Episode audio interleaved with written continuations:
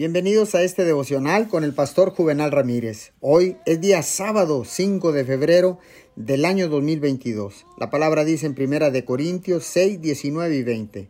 ¿Acaso no saben que su cuerpo es templo del Espíritu Santo, quien está en ustedes y al que han recibido de parte de Dios? Ustedes no son sus propios dueños.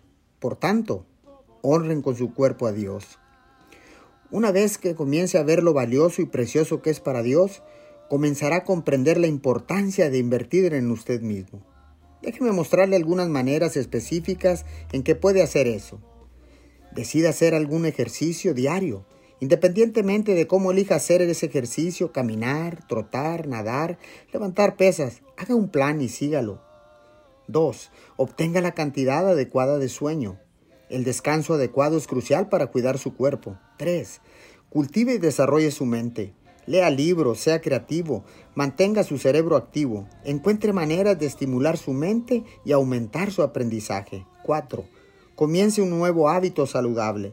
La mejor manera de dejar los malos hábitos es comenzar unos que sean buenos. 5.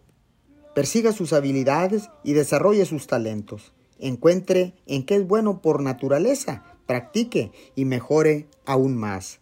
Señor, te damos gracias porque ahora sé y entiendo que una buena inversión en mí mismo siempre valdrá la pena a largo plazo, porque tú quieres que yo lo haga. Te damos gracias en el nombre de Jesús. Amén y amén.